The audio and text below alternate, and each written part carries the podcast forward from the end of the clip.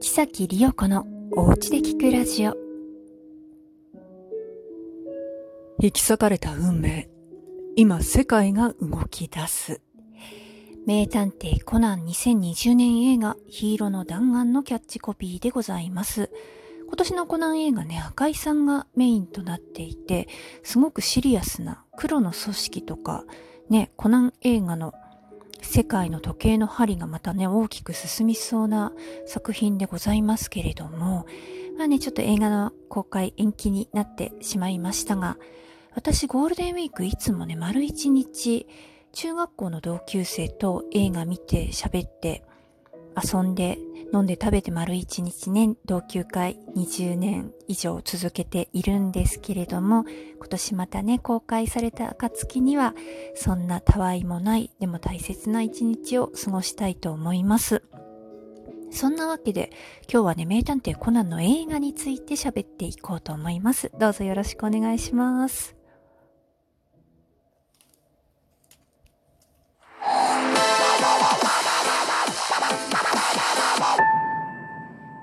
はい、名探偵コナン映画1997年時計仕掛けの摩天楼が第1弾となり、2019年第23弾紺青のフィスト、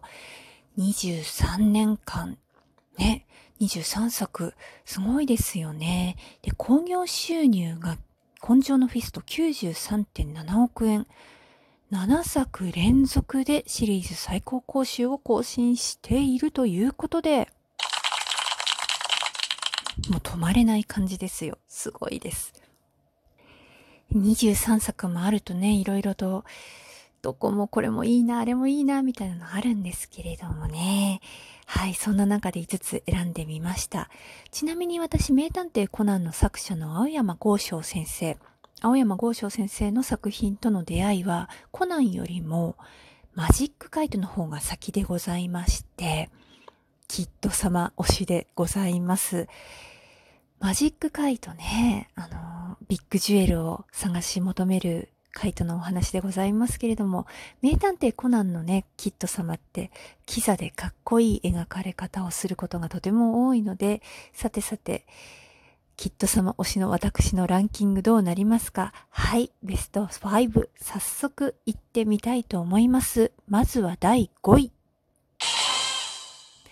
名探偵コナン豪華のひまわり。2015年に公開されました。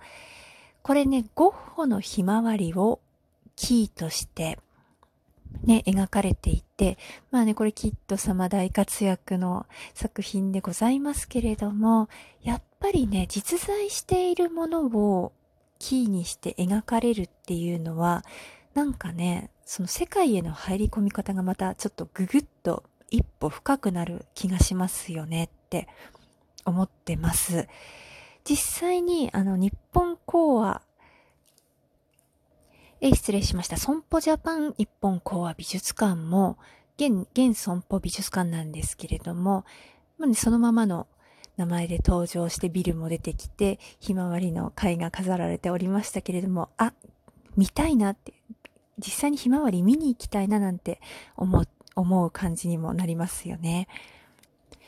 で先ほど、ま、マジックカイトの話をしたんですけれども、じいちゃん。これね、寺の意と書いて、名字自体もじいで、まあ、両方ね、かけられているんですけれども、キッドのお月の執事、えー、おじいちゃんはね、このエピソードが戦時中のね、エピソード、またね、おじじいちゃんのエピソード絡んできて、ここがね、あの、きっと世界、マジックカイトの世界のエピソードもちょっと絡んで、にも絡むググッとくるエピソードで好きですね。えー、名探偵コナン豪華のひまわり、もうキッドのね、アクションはもちろん、画面的にもひまわりたくさん出てきて明るさもありますし、すごくしんみりくるじいちゃんのエピソードもね、ありますし、ということで大好きな第5位でございます。続いて第4位。からくれないのラブレター2017年公開の、はい、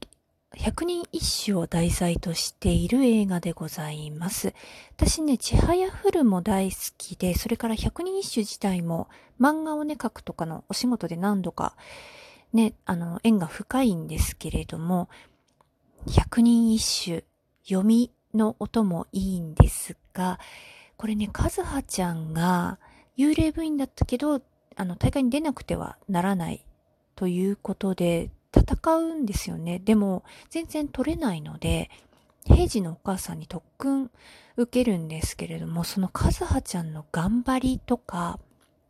ね、そんな和葉ちゃんを見る蘭のね、頑張れっていうところとか、それからライバルになるもみじちゃんと和葉ちゃんも、ね、平時のことがお互いね、思っていたんだけど、ライバル関係でありつつ、でもやっぱりお互いどっか気遣ってるみたいなところも好きですね。まあ、最後ちょっと平次それはないよみたいなところもね、オチにありつつ、これも素敵な作品です。続いて第3位。紺青のフィスト2019年公開の映画でございます。これね、記憶に新しい方も多いと思うんですけれども、ぐぐっと入ってきましたね。やっぱりね、ね、さっきちょっと喋ったんですけれども、きっと、キザでかっこよくね、描かれることの多かったキットが、黒羽カイトとしての巣みたいな部分あの、マジックカイトで描かれるキットの、ちょっとね、あの、あの、うまくいくことばかりではない部分みたいなところも描かれているのが、まずすごく良かったです。それからですね、あ、そうそうそう、キットがキットのままずっといてくれるみたいなところも最高ですよね。あと、京極さんとその子がもう可愛いのなんのキュンキュンしてしまいますね。本当になんかお互い思ってるのに言えないところとか、もうあの絆創膏、その子が髪を下ろしてるところとかね、ほんとキュンキュンしてもその子超可愛いみたいな感じに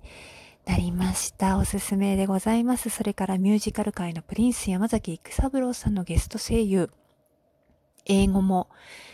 バッチリで、もう本当私の中でベストオブゲスト声優回ということもあります。紺青のフィスト第3位でした。第2位。瞳の中の暗殺者。2000年公開の映画でございます。これね、蘭姉ちゃんが記憶喪失になってしまうというところがメインのお話なんですけれども、ね、いつも笑顔で、快活で明るくて、すごくね、いい蘭姉ちゃんなんですけれども、その蘭姉ちゃんがね、やっぱり物静かだったり弱っているっていう部分に対しての、その子です。もうね、あの、やっぱり蘭とその子が本当に仲の良いね、お互い大事に思ってる親友同士っていうのが見える本当に素敵な大好きな部分ですよね。またね、ランの周り、まあもちろんね、あの、新一、コナンはもちろんなんですけれども、お父さんとお母さんがね、あの、キサキさんとちゃんがね、もうまた娘のことを大事に思うみたいな部分も本当に素敵で、これね、やっぱり、もうここの部分が本当にすごく好きというか、揺さぶられるので、第2位でございます。そして第1位、世紀末の魔術師、魔術師、1999年公開の映画です。もうね、きっと好きとしては譲れないかな。これ多分私不動の1位なんですけれども、キッド様自体はね、あの、あの格好での登場ってほぼないんですけれども、やっぱりあの、ミステリー、極上ミステリーかなと思いますね、この世紀末の魔術師は。あの、館の中の謎解きみたいな部分もすごく面白いですし、最後ね、これね、もうね、いいかな、ネタバレしてもいいかなと思うんですけども、やっぱロマノフ王朝のメモリースエッグが映し出す一家の思い出みたいなもの、それが宝物っていうのがね、本当にあの、もう極上、本当に極上ミステリーですよね。またロシア、ね、ロマノフ王朝で滅びた王国が、の末裔の人が日本に来てみたいな物語って、王道みたいなでもあるんですけれども、やっぱりそこを絡めて描いた、もう本当にミステリー、ミステリーも大好きな私としては、ここ本当に好きな作品です。仕掛けもいいですしね、またエッグ自体も可愛いというか欲しくなりますしね。本当に、これね、すいません、なんか、大好き、大好きなんですよ。もう何回でも見ちゃう。これはもう不動でございます。で、またラスプーチン絡めるっていうのもなんかね、こう歴史を調べたくなるとか、歴史、ね、歴史をも楽しむという部分でも、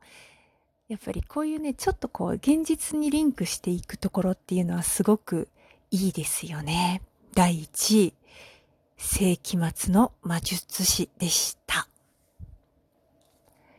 はい、そんなわけで私的コナン映画ベスト5でございました。実はね、第1位をそんなに喋る時間がなくなっちゃって、これも撮り直しなんですけれども、コナン映画23作、今ね、あのー、フールで見られるそうなので、もう全部、全部見られるそうなので、ぜひぜひ見てはいかがでしょうか。木崎里代子でした。ありがとうございます。